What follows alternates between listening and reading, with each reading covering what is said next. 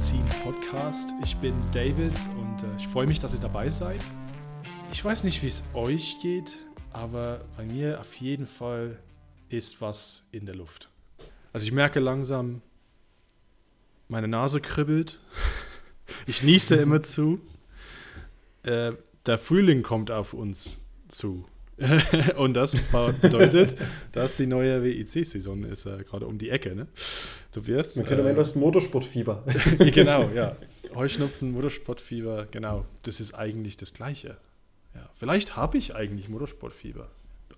Da ist ja eigentlich, sollte eine Diagnose geben. März, Krankschreibung. Bis ja, Krank, Krankschreibung, zu Hause, Sofa, Chips. Ja, einfach großes Bildschirm. Ja, ähm, ja das klingt vernünftig. wir haben heute haben wir vor, ein bisschen auf die, die kommende Saison, äh, ja, Blick auf die Saison zu werfen. Ne? Ähm, dieses Wochenende äh, fängt alles an mit dem Prolog in Sebring und nächstes Wochenende ist dann das erste Rennen in Sebring mit den 1000 Meilen. Vielleicht, also allgemeine Frage, gibt es irgendwas, so, worauf du dich jetzt am meisten freust für die Saison?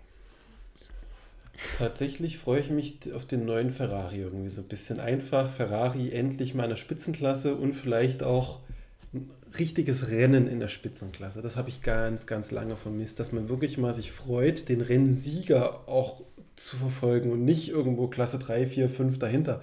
Das ist schon wirklich mal ein Unterschied.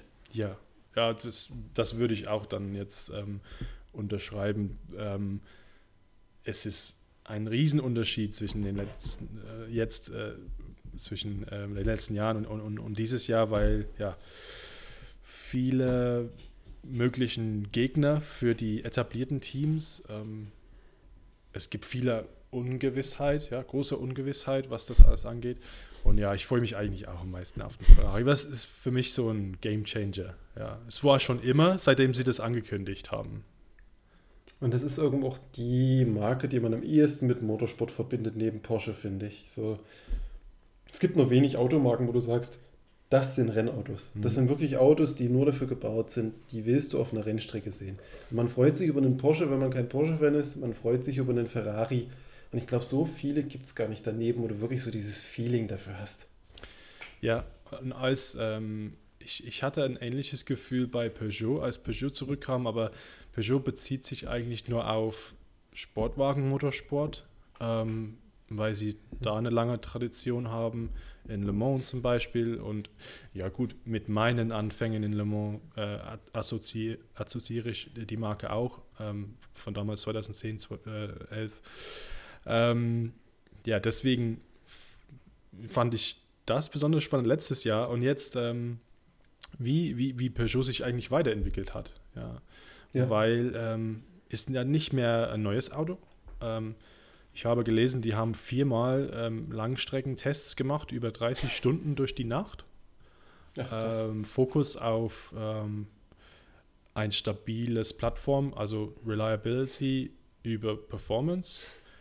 Ähm, Reliability war das größte Problem für die letztes Jahr. Wenn wir uns erinn wir erinnern uns an die drei ja. Auftritte von Peugeot, dreimal ziemlich viele Probleme. Und das Ding war auch enttäuschend, war auch, dass in Bahrain dann neue Probleme aufkamen, die dann, wo man denkt, eigentlich hätten, und die haben, glaube ich, selber gesagt, wir hätten das eigentlich nicht erwartet, dass das passiert. Also ich freue mich auf glaub, Peugeot besonders auch. Das, das ist vielleicht gerade ein guter Einstieg bei uns in diese ganze Saisonvorbereitungsdiskussion. Ich glaube, das Problem ist, die, die Teams haben alle, die können Tests abspulen ohne Ende. Die testen, testen, testen, testen.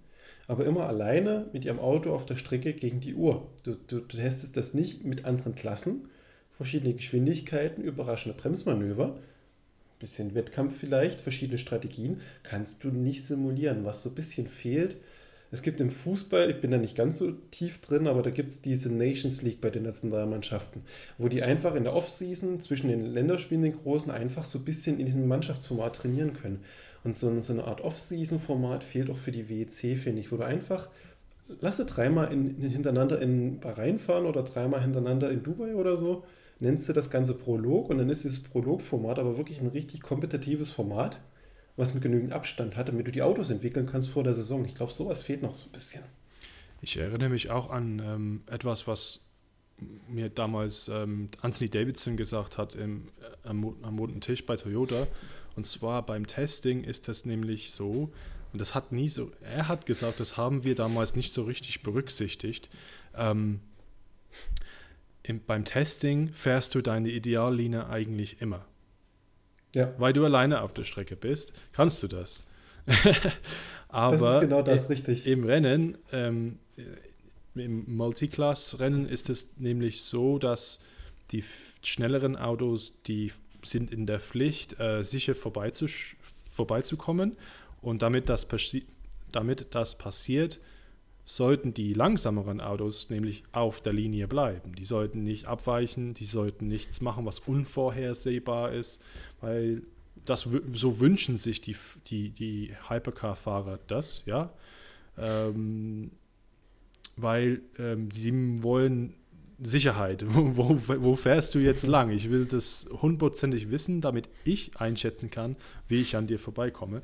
Ja, und der Anthony Davidson hat damals gesagt, und dann ja, bekommst du dann Reifenteile irgendwo, wo Reifenteile nicht hingehören, also irgendwelche Lufteinlässe oder sowas. Oder äh, es wird irgendwas weggeschlagen vom Auto, was vielleicht jetzt nicht ähm, kritisch ist, aber über die Zeit entwickelt sich dann mehr Wärme oder, weiß ich nicht, weniger Abrieb ja. dadurch. Ähm, ja, und du hast recht, ähm, es gibt zwar jetzt einen Prolog, aber bisher haben die, die ganzen Tests waren alle für die, für die Marken waren alle alleine, ja. Also ähm, das ist schon das eine andere auch, Das unterscheidet auch die Formel 1 von der WEC, wird mir gerade so bewusst. Bei der Formel 1 hast du keinen Multiclass. Du, du fährst deine Linie, du hast weniger Überrundung, du hast weniger, die langsam sind, die fahren meist einheitliches Tempo. Und es bräuchte wirklich so eine Prolog-Series. Einfach drei, vier, fünf Prolog-Termine außerhalb der Wertung, wo du nicht teilnehmen musst. Du kannst teilnehmen, wenn du das willst, kann gerne immer wieder am selben Ort sein.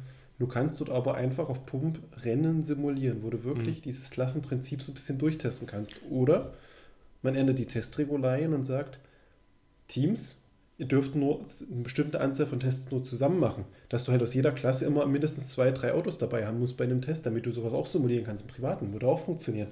Aber die testen ja immer alle allein. Ne? Das ist, ähm, wir haben den Prolog jetzt, da, da hat man, ich glaube, insgesamt 18 Stunden Zeit. Also es gibt, glaube ich, viermal vier Stunden Sessions. Also es ist auch in Sebring, wo Platz eben, der Platz eben nämlich ziemlich eng ist. Ähm, sollte sowas, also sowas werden die auch machen, bloß ja vielleicht ein bisschen mehr davon. Ich, ich habe mich eigentlich auch immer gefragt, zum Beispiel jetzt Porsche. Warum Porsche, warum bei, bei den Tests, die sie machen, warum holen sie sich dann nicht irgendwelche GT-Fahrzeuge auch mit äh, auf der Strecke? Einfach so. Vielleicht immer abwechselnd. Es muss jetzt nicht die gleichen sein. oder für, für, ein paar Stunden und dann, und dann gehen sie wieder in die Box. Oder ich meine, kostet sicherlich Geld, aber hm, ja, vielleicht, vielleicht wäre das ganz nützlich. Oder kombiniert es mit einem Junior-Test, dass man sagt, dieses Rookie-Format aus Bahrain hast du einfach bei den bestimmten Anzahl von Vorsaisontests mit dabei. Die testen in alten Autos, die einfach da sind, stiegst du mit auf die Strecke, kleine GT-Fahrzeuge, dass mhm. du einfach ein bisschen Durchlebung im Feld hast irgendwie. Ja. Ich meine, das, das, Konzept von so Open Testing ähm, gibt es. Ja, ich, ich meine, ich selber habe so ein Fahr Fahrerlebnis gemacht mit Porsche ähm, an, in Spa, Francorchamps. Und ähm, an dem Tag war es ein offenes Test für die VW Fun Cup. Ähm, also wir hatten dann, ähm, weil ich war jetzt nicht der Schnellste, ja, also das kann, kann sich ja jeder so ausdenken. ähm, und äh, dann sind mir dann irgendwelche VWs vorbeigefahren. Das war ziemlich lustig. Und ähm, ja, das war nämlich auch so ein Open Test Day. Und da konnte jeder halt so ja, einen Beitrag zahlen. Und da hat man dann die Nutzung von der Strecke.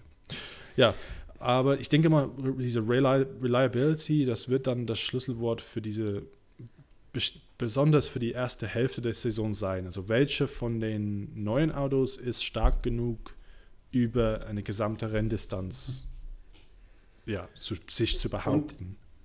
Ich würde sogar so weit gehen zu sagen, dass Peugeot keinen Vorteil hat gegenüber den Teams, die jetzt einsteigen, weil das Fahrzeugkonzept so viel anders ist, dass die jetzt erstmal den Nachteil, das fehlende Know-how durch den keinen Heckflügel, jetzt erstmal ausgeglichen haben überhaupt und jetzt auf dem Niveau sind die Teams wie Ferrari und Porsche zum Beispiel, die ein traditionelles Fahrzeugkonzept haben. Die können ja auf viel mehr Erfahrungsdaten zurückgreifen. Und jetzt sind die überhaupt erstmal auf Augenhöhe, würde ich ganz stark vermuten. Ja, das ist, es ist immer das Risiko gewesen. Ich glaube, wir hatten das auch in vorherigen Pods besprochen. Wie sehr geht man dann Markt, Marketing-Technik technisch äh, an, an, ja, wie, wie sehr fokussiert man sich auf ein schnelles Auto oder ein, oder ein gutes Auto und wie sehr schaut man, dass man das marketingtechnisch gut präsentieren kann. Und eindeutig, der Peugeot hat sehr, hat sich sehr gut geschlagen, weil es so außerirdisch aussieht. Das hat natürlich sieht Aufmerksamkeit auf sich und das finde ich schon mal gut, muss ich sagen. Das war auch die einzigste Möglichkeit in meinen Augen für Peugeot wahrgenommen zu werden, weil, sind wir mal ehrlich, ein Ferrari, rotes Auto auf der Strecke, denkst du immer erstmal, es ist ein Ferrari. Mhm. Egal, ob du Fan bist oder nicht. Jedes, jedes Auto, was rot ist, ist erstmal ein Ferrari. Das ist, ist so eine Assoziation im Koffer. Du hast mit Peugeot gibt es keinen Wiedererkennungswert, wo du sagst, boah, das hat nur ein Peugeot. Also musst du ja extravagant in der Optik sein. Du musst was riskieren, damit du überhaupt das absetzen kannst Und am Ende wieder. Ne? Ich finde, es ist denen wirklich gelungen bisher, muss ich es sagen. Es ist wirklich gut geworden. Und in meinen Augen das beste, Be beste hm? Beispiel ist dieses Rücklicht. Hm. Diese drei Striche. Wie oft sehe ich vor mir im Verkehr Straßenautos, neue Peugeots, die diese drei Rücklichtstriche haben. Und jedes Mal denke ich, Cool, die haben dieses Element aus dem WEC-Auto. Du hast immer wieder dieses Auto vor, obwohl das ein SUV ist. Total gut gemacht. Ja, und die, die Farbgebung finde ich auch total einzigartig und, und einfach ja, tongebend von der ganzen Sache. Und die, die, diese Farbe sieht man auch ähm, in den, also zumindest die Autos, die sie im Monster präsentiert haben, die ich vor Ort gesehen habe, sie, sie, sie sahen ja ziemlich ähnlich aus und gleiche Farbe, ja übertragen auf die, auf die Straßenautos. Ja, ähm, ich habe mal so einen Gedanken gehabt diese Woche. Was ist, wenn diese Peugeot niemals ein Rennen gewinnt? das wäre schon krass. Das wäre so das Nico Hülkenberg als Team dann. Ja. Aber ich meine, ich kann mir das irgendwie vorstellen. Vielleicht, ich will das jetzt gerade so als Fluch herbeiführen, dass das dann, dass, dass die dann das Gegenteil beweisen. Weil ich will, ich möchte eigentlich, dass die Erfolge haben. Ja, ähm, ich finde. Aber es ist realistisch, weil es gibt so viel Konkurrenz, es gibt so viele Autos. Die Chance, überhaupt Hypercar zu gewinnen, ist ja so klein geworden. Sei mal ehrlich, es, es, wird, es wird dieses Jahr sicherlich mindestens zwei, drei Teams, die keine Rennen gewinnen werden. Rein rechnerisch ist das ja. so. Fast. Die, es sei denn, ein anderes Team gewinnt jedes Rennen. Das ist möglich, aber ja. Mal dir die Standings aus. Das wird Kopf-auf-Kopf-Niveau mit 0,5 Punkte Unterschied bis zum Saisonende. Jeder Wetter. Ich meine, wenn wir jetzt ähm, auf die Saison schauen, da könnte man sagen, okay, Toyotas, es ist Toyotas Titel zu verlieren, oder? Eigentlich wenn jetzt, wenn wir jetzt sagen, okay, Reliability ist wichtig, das haben die doch, oder?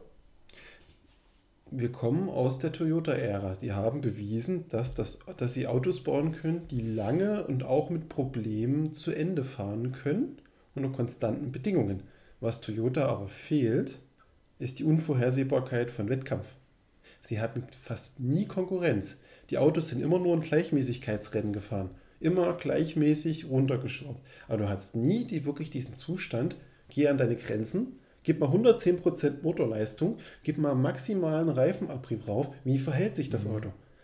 Ich denke, Toyota wird sich ganz, ganz schwer tun dieses Jahr überhaupt so diesen, diesem Druck standzuhalten, weil das Ir komplett neue Bedingungen sind. Ja. Irgendwie hoffe ich aber, dass sie sich trotzdem, dass die sich gut äh, zeigen und sagen, ja, guck mal, wir sind trotzdem, auch mit großen Kon Konkurrenz sind wir sehr stark. Aber du hast recht, sie hatten in der letzten Zeit eigentlich, mh, hm, vielleicht, mh, hm, kann man sagen, sie hatten ein bisschen so einen Leistungspuffer, aber es gibt halt Balance Performance. Getestet. Sie haben fünf Jahre lang das Fahrzeug Testrennen gefahren, wie, wie wir es vorhin hatten. Und Aber jetzt geht erst das Rennen richtig los. Letzt, letztes Jahr gab es doch schon einige Probleme mit dem Ding. Ja? Ich denke an Spa, wo Buemi ja. äh, stehen geblieben ist. Ich denke an ähm, äh, Monza, gab es auch Probleme mit dem anderen Auto. Ähm, sicherlich, ah ja, äh, Sebring, äh, Lopez ähm, Unfall, wo er in die Leitplanke ja. gefahren ist, nach, dem, nach der Berührung. Es, es, es braucht nur eine Berührung und dann ist das Rennen ja futsch. Also, ähm, hey, das ist so spannend, dann ist einfach das. Äh, Wenn ich jetzt Wetten ja. platzieren dürfte, würde ich sagen, Toyota schafft es nicht, den Titel zu halten. Okay. Wer, wer, wer wäre dann dein Favorit für, für den Titel? Ohne jetzt eine Runde gesehen zu haben. Ohne, also das ist unglaublich schwierig. Mein Bauchgefühl sagt mir der Porsche. Einfach weil ich glaube, die haben die größte Manpower mit geringsten Kosten und können das, was sie haben, am sinnvollsten nutzen. Die Daten ich von vier Autos auch ich, irgendwann. Genau, genau. Die haben die höchste Chance auch von allen. Und ich, ich, ich traue also auch wenn Toyota eigentlich logisch der potenzielle Titelverteidiger wäre, ich traue Toyota aber irgendwie nicht zu. Da habe ich in den letzten zehn Jahren WEC einfach zu viel Toyota-Rennen gesehen mit Konkurrenz. Und ich habe halt immer wieder gesehen, wie sie sich geschlagen haben. Klar, Teams entwickeln sich weiter, aber das Auto ist jetzt das zweite Jahr, das dritte Jahr. Das ist noch relativ neu und es ist auch viel Fluktuation. Du hast Personalbegrenzung drin. Ich glaube nicht, dass sie es schaffen. Ich, ich mein Tipp geht an Porsche. Wir müssten aber noch bedenken, dass was den Titel angeht, Le Mans noch ziemlich wichtig ist, wegen doppelter Punktezahl. Ist die Frage, ja. wäre dann also, ja. wer behauptet sich dann in Le Mans? Ist das dann das gleiche Team, das dann in den anderen normaleren also Rennen halt auch gut schlägt? Sich Le Mans wird ein 24-Stunden-Sprintrennen, das sage ich so, wie es ist. Das entscheidet sich in den letzten fünf Minuten, wer überhaupt ist, wo die Karre noch läuft. Le Mans, das ist einfach so viel diesmal. Wo du auch wirklich an der Spitze der Wettkampf hast, bis in die Nacht rein. Und wenn, das wenn, ist wieder ganz andere Bedingungen. Wenn, wenn so viel Konkurrenz da ist, denke ich auch, was, was sich bei Toyota ändern wird, ist auch diese Mentalität im, unter den Fahrern. Ja. Wenn, wenn, wenn, wenn in den letzten zwei oder drei Jahren einfach durch die fehlende Masse von Autos hat man schon gewusst, okay, wenn mir was passiert im Auto, ich habe aber trotzdem noch die Chance, besonders in Le Mans, weil das Rennen so lang ist, habe ich noch, trotzdem noch die Chance, irgendwas zu holen. Weil wo sind dann die anderen Autos, die schnell genug sind, ähm, an mir vorbeizukommen oder äh, vor mir zu bleiben? Ja, die das, gab es einfach nicht. Und deswegen in den Fahrern, das, das, das würde mich jetzt in, echt interessieren und ich, ich werde sehr ja, ähm, interessiert. Anschauen, wie sie sich jetzt entwickeln, was die dann sagen, ob sie gut drauf sind, ob sie schlecht drauf sind und wie sie dann im Auto sind, ob sie gut performen, ob sie Fehler machen. Ähm, weil man könnte sagen, Lopez letztes Jahr Sebring, das war ein Fahrerfehler durch Druck, Druck erzeugt vielleicht. Und, und wenn mehr Druck da ist von anderen Autos, machen die anderen vielleicht auch mal Fehler. Ne? Die haben auch was zu verlieren und die anderen haben nichts zu verlieren. Ja, Ah, und wenn halt du nichts krass. zu verlieren hast, kämpfst du mehr. Dann gehst du mehr in die Sache rein. Du hast halt die Gedanke, hm, ich kann jetzt eigentlich was riskieren oder ich will jetzt nicht alles Richtig. Schrott fahren, aber hey, wenn es, wenn es klappt, dann klappt es mal. Ne? Und was für mich auch noch ein spannender Faktor sein wird, ist Le Mans, weil du in Le Mans immer noch keine BOP hast. Also ich weiß nicht, ob das technische Reglement, das ist noch nicht final veröffentlicht, äh, das sportliche Reglement, aber mein letzter Kenntnisstand war, die BOP-Einteilung bleibt nur für die WC-Rennen. Die ACO macht seine eigene BOP und das auf Basis der Fahrzeugeinstufung. Die wird jetzt im Rahmen vom Prolog festgelegt. Das heißt, auf dem Sebring-Iststand wird das Fahrzeug homologiert. Wie sind die Fahrzeuge jetzt drauf? Das heißt, das Rennen in Sebring wird auch mehr oder minder zeigen, wer hat in Le Mans die besten Siegchancen, weil der Zustand vom Sebring-Rennen ist der Zustand, wie die Fahrzeuge in Le Mans anstatt gehen. Hm. Aber dann ist das doch, ähm, Sie haben doch diese 520 Kilowatt Leistungsbegrenzung. Das ist doch die, die Basis. Ne? Die sollten eigentlich genau. alle auf diesen Stand kommen. Ob es jetzt durch Gewicht oder ähm, Restrictor-Begrenzung ähm, oder irgendwas. Aber du hast ja die dynamische BOP drin, die von WC-Rennen zu WC-Rennen immer angepasst wird, dass es gleich ist. Und dann, dann bist du im Kopf drin, okay, und siehst, das Feld ausgeglichen. Und auf einmal fällt wieder was zurück. Deswegen wäre jetzt mein Tipp für den Le Mans-Sieg tendenziell der, der in Sebring die stärkste Leistung zeigt. Aber starke Leistung ist in Le Mans nicht das A und O. Sehen wir, wenn, wenn jetzt zum Beispiel, ich meine, diese Geschichte wiederholt sich seit mit jetzt 100 Jahren fast. es, gibt, ähm, es gibt ein Team, was vielleicht ein schnelles Auto hat, was nicht so, ähm, nicht so stabil ist oder robust, sagen wir mal. Robust. Und, und sie pushen richtig sehr ähm, und versuchen, die langsameren, aber dafür robustere Autos irgendwie zu brechen. Es gab schon, ja. diese Strategie wurde schon 1900 ich weiß noch, 57 äh, Jaguar gegen Mercedes mit dem riesen Unfall, mit dem tragischen Unfall. Äh, diese, dieses Rennen war von diesen, dieser Strategie geprägt. Mike Hawthorne hat äh, versucht, so schnell zu fahren, dass die Mercedes nicht mehr fahren können, weil sie kaputt, weil sie sich kaputt fahren. Und dann ja, tatsächlich ist es dann passiert. Ähm, es gab schon als Peugeot gegen Audi, das weiß ich noch, neulich habe ich wieder Truth in 24 geguckt und genau dieselbe Strategie. Alle McNish sollte richtig viel Gas geben am Anfang, weil die Peugeots waren schneller. McNish sollte Druck machen, dass die Risiken eingehen, die sie eigentlich nicht eingehen sollten. Und wenn niemand da ist, der Druck macht, dann gehen sie diese Risiken vielleicht nicht ein. Deswegen brauchen sie jemanden, der das macht. Und die anderen sind halt ein bisschen zurückgeblieben, dass sie dann vielleicht so ein Slow and Steady wins the race, so in diesem Sinne. Also, ähm, ja, in Le Mans Ach, ich, ich lasse mich einfach überraschen. Das ist mir, ich muss sagen, es ist ein bisschen überwältigend, wie viele, wie viele Autos wir dann jetzt in Hypercar sehen. Es ist immer noch irrsinnig. Also du hast einmal geschlafen und auf einmal ist da eine volle Liste, wo du dir so denkst, das ist nicht meine WEC. Meine WEC hat Toyota und vielleicht ein bisschen Alpine, das reicht mir. Aber das ist viel zu viel eigentlich. ähm, was jetzt zum Beispiel Hoffnungen angeht im Hypercar, ich, ich habe die Hoffnung, dass wir die kleineren Teams bisschen äh, zu Gesicht sehen, also bekommen. Also ähm, ich darf, da meine ich Van Wall, da meine ich Glickenhaus ähm, und die privaten Porsches, mhm. dass wir, dass wir da vielleicht ähm, einen Kampf auf Augenhöhe sehen, wo sie auch ähm, Leistung zeigen können. Vielleicht auch, wie, wie cool wäre es, wenn Van Wall da um die Führung kämpft. Ja, die haben sehr ja. viel gekämpft, um jetzt überhaupt in dieses ähm, äh, in, diese, in, in diese Saison zu kommen. Ich, ja, ich hoffe, die, die sind ähm, dann jetzt auch gut gerüstet und, und ich meine, die haben halt Formel 1 Weltmeister Indy 500 Sieger in ihrem Team. Es war über 50, aber immer noch Platin. Und ich meine,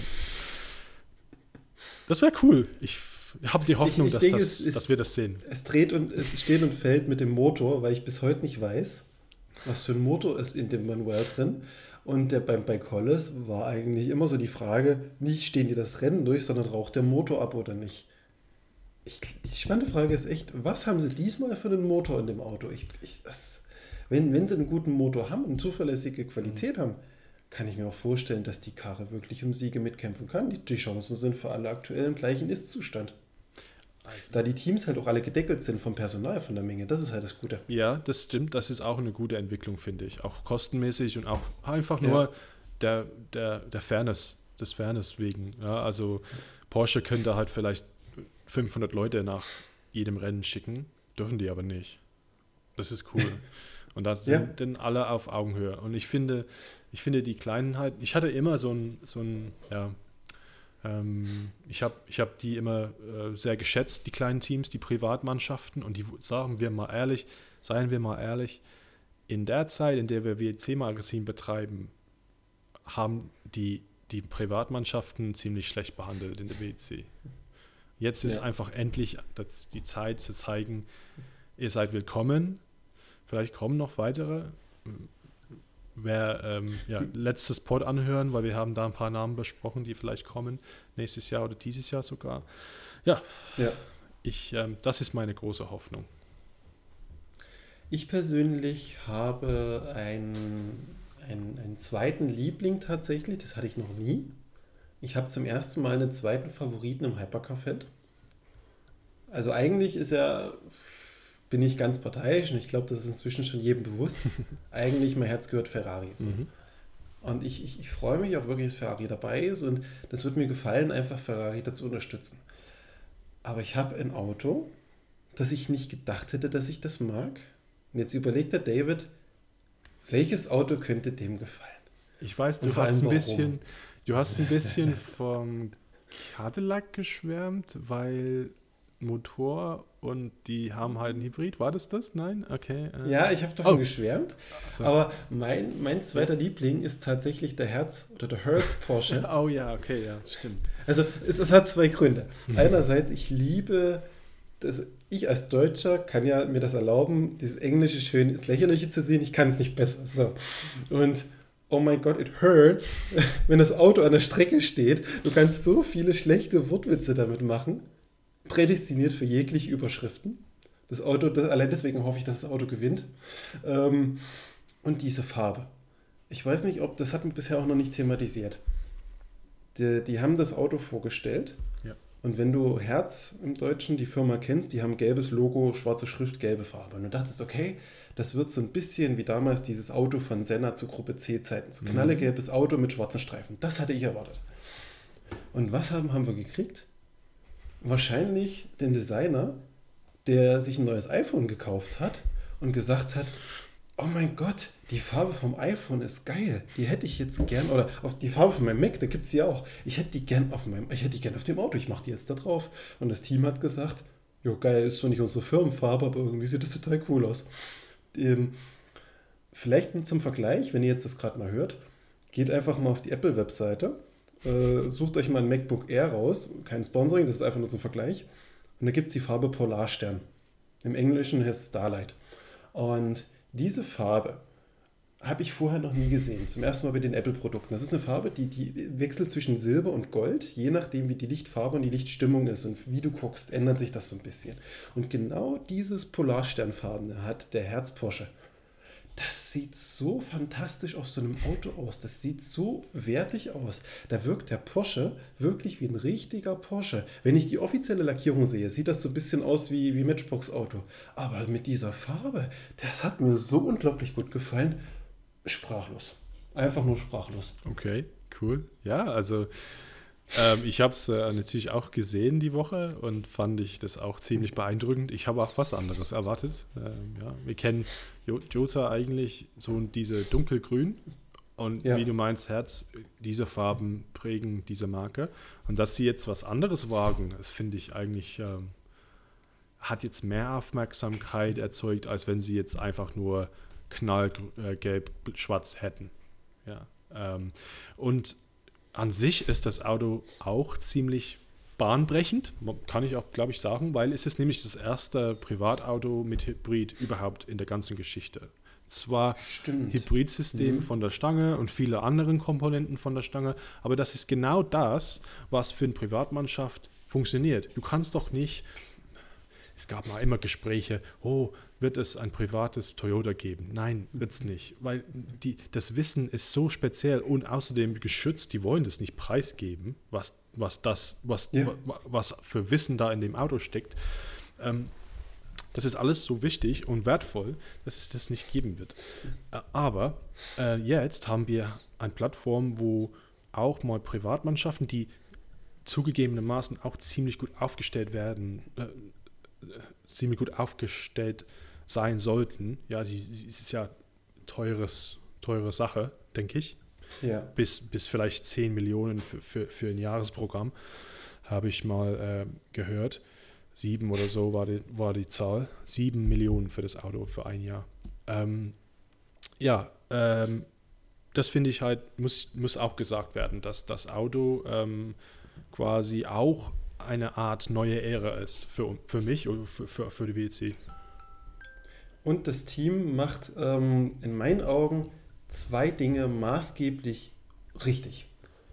Ähm, einerseits haben alle Werksteams, musst mal gucken, die Farben vom Feld, wenn ihr euch das mal aufruft. Schwarz, weiß oder rot oder gemischt. Alle Teams haben die gleichen Farben. Unglaublich furchtbar. Weil Klar, es sind schöne Farben, aber warum müssen alle irgendwie so ein bisschen, hey, Toyota war die letzten Jahre in den Farben gefahren, ich übernehme das mal. Warum? Das, das, das, erklärt sich mir nicht. Und das, das, das Jota-Herz, die, die, die haben einfach eine Farbe genommen, die ich im Motorsport noch nie gesehen habe. Die wirklich unverkennbar ist. Du erkennst sofort, das ist dieses Auto, das ist das einzigste Auto im Feld, was so eine Lackierung hat.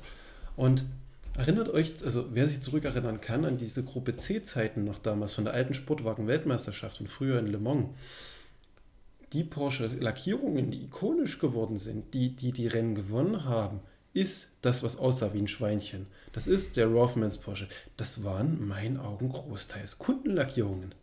Das waren nicht immer die Werkslackierungen, die ikonisch geworden sind. Und dieser Polarstern Porsche oder der Starlight Porsche, wie du ihn dann auch nennen kannst, ich kann mir vorstellen, dass das richtig Potenzial hat, wenn der einfach ein Rennen gewinnt. Und gerade Le Mans, wir wissen, Toyota, äh, nicht Toyota, Entschuldigung, Toyota kann Rennen gewinnen. Die haben Le Mans gewonnen in der LMP2-Klasse.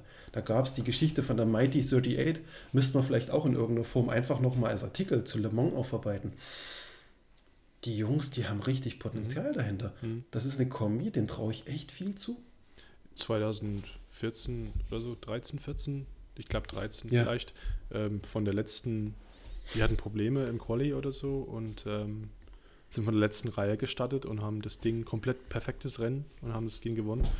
Ja, und dann nochmal, äh, nochmal, nochmal vor ein paar Jahren. Ja, ähm, Jota ist, ist interessant auf jeden Fall. Aber wir sehen das erst in Spa ähm, wahrscheinlich. Spa peilen sie an, haben sie, haben sie gesagt bei der, bei der Ankündigung. Ja. Ähm, also doch Hoffnung auf Le Mans und ähm, weil Spa davor ist und die können vielleicht einmal testen in Spa äh, unter Rennbedingungen. Also ja, das ist ziemlich cool. Ich weiß jetzt nicht, ob Proton auch mit dabei ist in Spa, aber das wird sich zeigen, denke ich. Ich glaube, so schnell krieg, kriegen die nicht so viele Autos fertig, sagt mir mein Bauchgefühl. Die werden das gestaffelt machen, dass die immer mal wieder, marketingtechnisch, immer mal wieder ein Auto so ein bisschen Vordergrund machen können. In Sebring wird Porsche-Team an sich im Fokus stehen. Dann hast du das, das Herzteam wegen dem großen Sponsor dahinter, den ins Bar. Und so geht das die Tippel-Tappel-Tour. Dann kommt vielleicht dann in Monza wahrscheinlich oder in Le Mans, je nachdem, der Proton Porsche. Ich ähm, nochmal da ganz kurz zu der Farbe. Ähm, ich fand ja. eigentlich, ja, diese, das ist auch ein bisschen Meme geworden, dass die ganzen LMP1 nur ja, weiß mit roten ja. Teilen und schwarzen Teilen. Ich fand es äh, die erste Variante der, der, der Toyotas äh, ziemlich viel schöner. Also diese blau, blaue Farbgebung von der TS ja, 030. Das Blau-Weiß, das war sehr hm. ikonisch für Toyota irgendwie. Aber es waren halt nicht die Firmenfarben. Firmenfarben Toyota sind halt schon immer rot und äh, weiß gewesen. So ein bisschen japanisch angehaucht, ne? Das stimmt, ja. In die alten GT, GT1 von 99 und das andere von. Oh nee, nee, die GT1 von 91, ja, aber war auch rot-weiß, ja. Und die hatten. Die hatten, glaube ich, bloß blau wegen Audi, weil Audi halt rot so bis dominant besetzt hatte und die wollten erkennbar bleiben. Ja. Nee, und wenn wir jetzt von Farbe und von Aussehen sprechen, dann, dann muss ich auch noch den Van Wall hier äh, ansprechen, obwohl dieses Auto nicht äh, unter britische Flagge fährt, äh, fahren sie auf jeden Fall unter britische Farbe, sag ich mal so.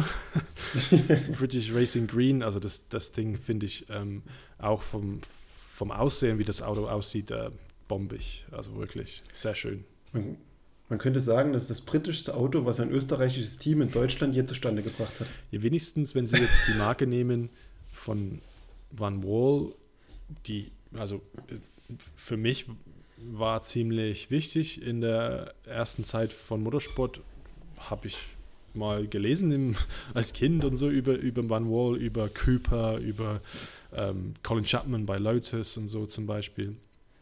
Ähm, Van Wall war Teil davon und ja, ich, ich meine, sie führen das ähm, ja, äh, wurzelgetreu weiter. So weit. Also wir schauen mal, wie das sich entwickelt und ja. Was weiß. ich mir noch wünschen würde im Feld, einen richtig echten Silberpfeil. Einfach nur einen silbernen Mercedes. Ich bin kein Riesenfan aber der Farbtupfer fehlt. Einfach so ein bisschen für die Vollständigkeit in dem Bild, aber es wird wahrscheinlich nicht passieren. Das ist, äh, wir können ja vielleicht in einer anderen Folge spekulieren, was das ja angeht. Ja. Also, äh, ja, wenn sie jetzt äh, so weitermachen in Formel 1 wie, bis, wie, wie dieses, wie in, äh, wie in Bahrain jetzt, äh, letztes Wochenende, ähm, vielleicht sind sie ziemlich schnell weg von der, von der Bühne dort. Ne? Da können wir vielleicht noch einen kleinen Ausflug zum Lachen In der Formel 1 ist gerade der Trend, weil wir gerade bei den Farben waren, dass jetzt alle Autos fast nur noch schwarz sind dieses Jahr. Und wo ich es gelesen habe, musste ich lachen. Das erinnert mich nämlich an die Ursprünge äh, des Motorsports. Die Autos sind schwarz, weil die sonst zu schwer sind. Die müssen Gewicht einsparen bei der Lackierung. Und jetzt kommt nämlich der Mythos, haben viele bestimmt schon mal gehört, warum ist Mercedes ein Silberpfeil? Gibt es nämlich, ich weiß nicht, ob es eine Legende ist oder ob es wirklich wahr ist, aber es wurde wohl gesagt, dass damals die Lackierung vom ersten Mercedes abgeschliffen wurde, weil das Auto zu schwer war. Und jetzt hast du genau wieder die Situation und die Autos sind alle schwarz. Es ist so herrlich. ja, wie mein, wir sind halt in der WC etwas farbenfroh, ne? Das wir haben weiß. Und, und, auch, ich meine, wir haben äh, diesen Vorschau, ich, ich glaube auch zu Recht, äh, erlaubt uns das, dass wir jetzt nur auf die Hypercar-Klasse fokussieren, weil wir sind so, äh, wir freuen uns so sehr auf, auf das, was auf uns zukommt, ähm, was Neues. Da glaube ich, wir können ja. mal von Zeit zu Zeit die anderen Klassen ein bisschen vernachlässigen, obwohl die noch bestehen und da wird auf jeden Fall große Titelkämpfe geben. Ich weiß nicht, wie du das Aber siehst. Ich sehe das ganz genauso. Die, die LMP2 und die GTs waren immer nur im Fokus bei uns und die ganzen letzten Jahre faktisch nie über die Spitzenklasse gesprochen. Und sind wir mal realistisch, Ende dieser Saison verschwindet die GTE-Klasse. Ende nächster Saison verschwindet die LMP2-Klasse aus der WEC. Der Fokus lohnt sich auch nicht mehr so krass auf diese Klassen zu legen. Man kann vielleicht noch mal einen Gesamtanblick machen, das ist okay. Und dann werden auch schöne Wettkämpfe stattfinden, aber wir gucken eine Weltmeisterschaft, weil wir den Titelkampf in der WM sehen wollen. Und alles andere wer, muss man jetzt nicht übertreiben. Wer, wer, sich, wer sich für richtig cooles Motorsport mit LMT2-Fahrzeugen interessiert, ähm, äh, dem würde ich auf jeden Fall anraten, die, die Support Series zu schauen. Ähm, Asian Le Mans Series, ja. wer, wer unserem Pod äh, zugehört hat vor ein paar Wochen, das, das war Spitzenklasse. Ähm, die European Le Mans Series dieses Jahr hat verschiedene neue Sachen äh, dabei. Und wenn es wirklich dann um den Sieg geht, ja, wenn es keine höhere Klasse gibt, dann ich, ja. ich persönlich ähm, interessiere, interess, interessiere mich, ist vielleicht nicht das falsche Wort, aber für mich hat, die, hat es viel mehr Spannung, weil es geht ja wirklich um, ja, um, die, um die Wurst. Es geht ja wirklich um, um den großen Preis von dem Renngewinn. Ähm, Richtig. Ja, bei Asian Le Mans Series, ich muss sagen, ich habe das nicht, LMP3 hat mich jetzt auch nicht so sehr interessiert, ja. Ähm, weil LMP3, ja, es ist halt nur eine Sub Subklasse, ne? Also deswegen, LMP2 hat dort, schon einen Schauplatz und das ist halt in der ELMS. Und genau dort gehört sie auch hin in meinen Augen. Ich war auch selbst bei zwei ELMS-Rennen schon fort, was ich wirklich wärmstens empfehlen kann, wenn ihr in Portugal Urlaub macht und da ist ELMS, nutzt die Chance. Also, Größtenteils auch kostenlos muss ich sagen. Ja, es ist, es ist kostenlos. Du kannst hm. kostenlos auf die Tribünen bei den ganzen Rennen. Das ist, du kommst dorthin, guckst dir es an, hast eine schöne Zeit, es gibt was zu essen, es ist ein bisschen was los, es ist, fühlt sich richtig an wie ein kleines WC-Rennen. Das ist eine sehr, sehr familiäre Stimmung. Hm. Und dort ist die LMP2 und die GTE-Klasse auch wirklich gut aufgehoben, in diesen, wie sie sie gibt. Weil dort halt die Junioren das Rennenfahren von morgen lernen. Und die können sich dort aber in einem richtig echten Titelkampf ich sag mal, europäischer Le Mans Champion austoben. Das macht wirklich Spaß. Ähm, was die, was die GT-Klasse angeht, muss ich sagen, ich werde die GT Pro sehr vermissen, obwohl zum Ende hin nicht so viel los war. Eine reine eine Klasse, wo quasi in jedem Auto ein Amateurfahrer sitzt, reizt mich jetzt nicht so sehr. Ich finde, es gehört sich, äh, ein, ein, ein Pro, eine Pro-Klasse gehört hin. Ob da jetzt nur ein paar Teams drin äh, gewesen wären, okay, weiß ich nicht. Aber ich finde auf jeden Fall, halt Multiclass äh, hat auf jeden Fall eine GC-Klasse, gehört dazu auf jeden Fall eine GC-Klasse. Und ähm, ja, ich meine, wir müssen einfach mhm. jetzt mit, den, mit dem, was wir haben, sagen wir mal, auskommen. Sagen wir es mal so, die, die WEC geht mit dem Trend der Zeit, dass das bestehende zehn Jahre alte Konzept zu komplex geworden ist. Vier Klassen kannst du heute keinem mehr erklären, der eine Formel 1 guckt und du hast genau eine Klasse. Und wenn du irgendwo die WC langfristig erfolgreich haben willst, muss es kompakter sein. Und du hast die Profis in der Hypercar-Klasse und du hast die Gentleman Driver in der GT3-Klasse dann ab nächsten Jahr. Das kann man noch verstehen, dass du sagst, okay, die alten Puppies, die ein bisschen Geld haben, die fahren mit den GT-Autos und die, die, die, die im Weltmeistertitel fahren, fahren dort oben und du hast aber noch so ein bisschen Multiclass-Action zur Unterscheidung. Auch wenn dir das fehlen wird, aber ich glaube, das Konzept ist schon sehr stimmig. Es ja, halt finde ich auch, ja. Finde ich, wie gesagt, es wird mir fehlen, aber ich denke, ich kann damit leben, ähm, weil vor allem ich finde, wie die GT-Fahrer und die GT-Klasse, wie das profiliert wird. Ähm, ich meine damit zum Beispiel, dass die Bronzefahrer und Fahrerinnen, die machen immer das Qualifying. Das finde ich richtig cool. Dann hast du nur die GT-Bronzefahrer auf der Strecke und die können zeigen, hey, ich bin der schnellste Amateurfahrer in der, ja, der Welt vielleicht, weil es ist eben nicht Welt Weltmeister. Also ich freue mich auf zum Beispiel Ben Keating gegen Paul Darlana, ja, oder ja. Sa Sarah Bovey äh, im, im Iron Dames Auto, ja, die ist auch Bronzefahrerin und Christian Reed, der, übrigens Christian Reed hat jedes WEC-Rennen bestritten bisher, jedes. Krass. Also das ist eine Statistik für die, für die Zukunft. Jedes Rennen ist er dabei gewesen, seit 2012. Ja. Wahnsinn. Ja, ähm, ja, ich meine. Vielleicht zum Abschluss für die, für die GTAM. Dieses Jahr lohnt es sich wirklich über die GTM zu berichten aus einem einzigen Grund. Der WEC GTE Weltmeistertitel, es ist der offizielle GT Weltmeistertitel, wird vergeben in der GTAM. Echt? Gibt es die noch, mal, äh, noch ein Jahr jetzt? Die, die, es gibt diese, also wenn es nicht geändert wurde, ich warte immer noch aufs sportliche Reglement. Ja. Ich kann nur von dem ausgehen, was ich bisher weiß. Und das war, dass der Titel, wenn die eine Klasse erlischt, oder also die Klasse GTE wurde geführt als gesamte GTE-Klasse und es war der GTE-Weltmeistertitel. Und es wurde nur diese Subkategorie, es war keine eigenständige richtige Klasse, es war eine Subkategorie in der Reglement, Pro wurde weggenommen. Es gibt jetzt bloß noch die Amateurgattung, aber es gibt immer noch die offizielle Weltmeisterschaft für GT-Fahrzeuge und die wird damit übertragen auf die GTAM. Das heißt, die Gentleman Driver haben in diesem Jahr einmalig die Möglichkeit, GT-Weltmeister zu werden. Okay. Naja, das ist auf jeden Fall ähm, das ja, ist cool. große Preis. Ne? Ja. Und das cool. wäre für Ben Keating zum Beispiel perfektes Karriereende. Immer gesponnen jetzt, ja. Du bist Ben Keating, Ben Keating, der jetzt ähm, ich weiß nicht, wie viele Jahre er WEC gemacht hat. Auf jeden Fall sitzt er jetzt im, in dem vierten verschiedenen Auto. Also der fährt dieses Jahr Corvette Racing ähm, Corvette. Ja. Er saß schon im Ford, er saß schon im Porsche, er saß schon im Aston Martin letztes Jahr. Also der Kerl kann alles. Der, der ist mein Held. Ich mag den so sehr. Der, der, der ist einfach, ja, ich möchte so sein, wenn ich ähm, ja, 60 bin. Wer weiß. dafür muss ich aber um einiges fitter werden, auf jeden Fall. Der Kerl ist Und unglaublich. Noch Finanzstärker. Ja, vielleicht kommt das einfach so. Lotto gewinnen oder keine Ahnung.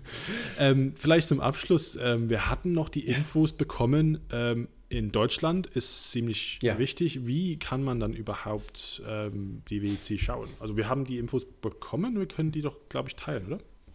Da hake ich jetzt einfach mal so frech ein, mhm. da ja die Folge jetzt eine Woche vor Rennen stattfindet und traditionell die WEC immer, wenn überhaupt, die TV-Berichterstattung erst zwei Tage vorher bekannt gibt. Wir haben aus direkter Quelle erfahren, das Rennen könnte auf sport.de, das ist quasi das Sport-Website-Portal von der RTL-Gruppe. Und ähm, dort könnt ihr das ganze Rennen im Livestream gucken, ab 17 Uhr kostenfrei. Stand jetzt, kann sein, du hast Werbung mit dabei, werbefinanziert, das weiß ich jetzt nicht, wie das Konzept genau aussieht. Und im Fernsehen wird es nicht direkt übertragen, also zumindest in der RTL-Gruppe, dort haben wir die Infos aus erster Hand. Da habt ihr auf Nitro ab 24 Uhr die letzte Stunde im Free TV, also für die Leute, die gerade von der Party kommen oder mal ein bisschen Pause brauchen, können sie reingucken. Aber ich denke, auf sport.de können wir bestimmt auch irgendwo einen Link noch mit reinbauen, Brunswick's Website.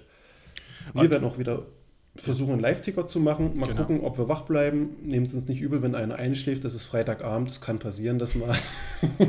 Doch, ich mache, ich mache einen Mittagsschlaf. Okay, gut. David macht die Nachtschicht. Dann geht Kritik beim nächsten genau. Mal. David at WEC Magazin. Richtig. Nee, äh, aber die Übertragung auf sport.de ist wenigstens in voller Länge äh, und ja. for free. Ja? Also wir predigen seit wie lang, dass warum ist die WEC nicht kostenlos zu sehen. In Deutschland ist es so und ähm, ja, das finde ich cool. Sicherlich andere Übertragungsmöglichkeiten, denke ich, ähm, durch die App und so weiter. Aber sport.de, da habt ihr alles da und müsst ihr gar nichts machen. Ist ja eigentlich ziemlich cool. Und vielleicht zum Abschluss auch noch was in eigener Sache. Ähm, ich kann es immer nicht oft genug anklingen lassen, weil ich es mag einfach. Zehn Jahre WEC-Magazin, völlig verrückt und irrsinnig, wie lange wir den Spaß schon machen. Habe ich zum Anlass genommen, jetzt einfach auch so ein bisschen mit dem Team zusammen die Website zu überarbeiten. Und die englische Website ist auch schon fertig, also wecmagazin.com, schaut gern vorbei. Schickt uns Kritik, Feedback und Anregungen. Fehlt euch was? Wollt ihr gern was sehen? Vermisst ihr bestimmte Elemente? Ähm, nutzt die E-Mail-Möglichkeiten. Schickt uns in der Telegram-Gruppe eine Nachricht. Die deutsche Website bin ich gerade dran. Mein Ziel ist es, zum Rennstart das spätestens auch mit fertig zu haben. Ähm, wie gesagt, das ist eine unbezahlte, freie, wir machen so unsere Freizeitgeschichte und ich stecke jede freie Minute rein, aber mal gucken, wie wir es schaffen. Ähm, ich bin happy mit dem Ergebnis. Ich glaube, David hatte auch schon signalisiert, war ganz zufrieden mit dem nach vier Jahren mal wieder ein bisschen optischen Aufpep.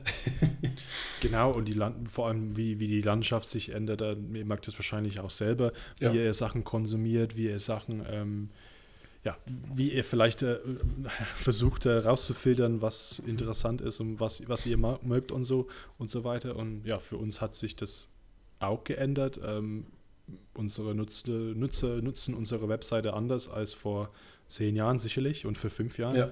und vor zwei Jahren sogar. Ähm, das heißt, deswegen, ja, ähm, wollten wir jetzt ein Neudesign ähm, wagen und ähm, wie gesagt, ich finde auch, dass es sehr gut gelungen ist. Und äh, Gratulation an dich gerade an dieser Stelle, Tobias. Danke, danke. Du hast es ja gemeistert. ähm, ja, gut, dann, ich denke. Vielleicht noch Podcast-Hinweis. Ähm, das ist das erste Mal, dass wir wöchentlich was raushauen. Da aber in der Rennwoche für uns die Arbeit mit dem Ticker relativ hoch ist, ab und zu mal ein Bericht zum Quali, zum Rennen und das Drumherum am Leben erhalten, pausieren wir quasi die Podcast-Folgen innerhalb von der Rennwoche und machen immer nur außerhalb der Rennwochen die Podcast-Folgen. Also genau. die Folge jetzt, nächsten Freitag ist eine Pause hm. und übernächsten Freitag kommt dann der Feedback vom Rennen. Richtig. Wir, wir, wir versuchen auch immer den Rhythmus bei, beizubehalten, dass wir entweder am Freitag oder am Samstag hochladen. Und das ist meistens für das Rennwochenende zu, zu, zu spät. Also machen wir den Vorbericht oder den Vorschau eine Woche davor, wie jetzt eben. Genau. Ähm, äh, nächstes Wochenende ist dann nämlich das Rennen und ähm, das versuchen wir dann so beizubehalten. Und, ähm, genau. Ja, genau. Äh, das ist unser Plan. Und ähm, ja, wir danken euch, dass ihr auch dabei seid, äh, dass ihr zuhört. Das freut uns sehr. Ganz, ganz wichtig, wenn es euch gefällt, wäre, dass ihr eine Bewertung hinterlässt. Ähm, das hilft bei Apple Podcasts besonders und bei Spotify einen Daumen hoch oder wie das ist, keine Ahnung, wie das sich da, Herzchen, keine Ahnung.